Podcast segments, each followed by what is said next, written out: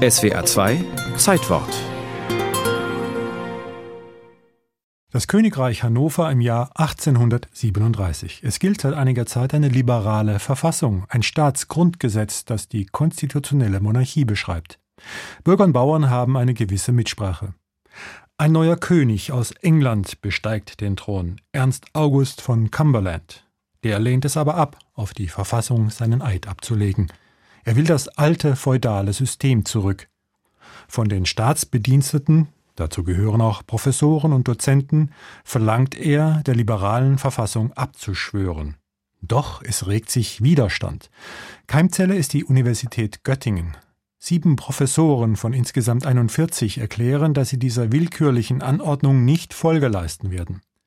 Sie verweisen auf ihr Gewissen, ihre rechtsstaatliche Überzeugung, ihr Renommee als Wissenschaftler. Das ganze Gelingen unserer Wirksamkeit beruht nicht sicherer auf dem wissenschaftlichen Werte unserer Lehren als auf unserer persönlichen Unbescholtenheit.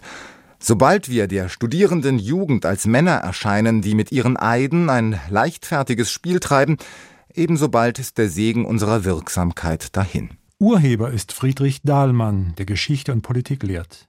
Befreundete Kollegen unterzeichnen einen Tag später. Dazu gehören die angesehenen Germanisten Jakob und Wilhelm Grimm sowie der Literaturhistoriker Georg Gervinius. Das Schreiben bleibt erst einmal in der Universitätsverwaltung. Doch die Zeitbombe fängt an zu ticken. Und es folgt eine Geschichte wie aus dem Lehrbuch der modernen Meinungsmacht.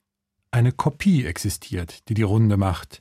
Studenten bekommen mit, dass etwas in der Luft liegt. Sie fertigen weitere Kopien und Abschriften an. Hunderte, rund 1000. Als Flugblätter gehen sie außer Landes. Die nationale Presse berichtet. Nur nicht im Königreich selbst. Der König, erzürnt über die negativen Schlagzeilen, macht kurzen Prozess. Die sieben Professoren werden verhört und geben freimütig alles zu. Ernst August unterzeichnet die Entlassungsdekrete, die den Betroffenen am 14. Dezember 1837 überreicht werden. Dahlmann, Jakob Grimm und Gervinius werden sogar des Landes verwiesen. Beim Grenzübertritt nach Hessen jubeln ihnen die Studenten zu.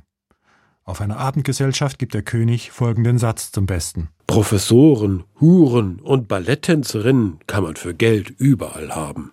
Jahre später bekennt er allerdings Hätte ich gewusst, was mir die sieben Teufel für Not machen würden, so hätte ich die Sache nicht angefangen. Über das Könighaus Hannover ging die Geschichte freilich hinweg. Es fiel 1866 an Preußen.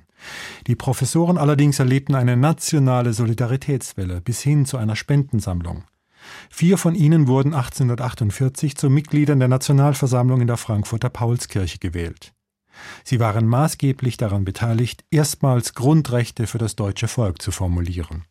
In Niedersachsen gibt es zwei Plätze, die nach den Göttinger Sieben benannt sind.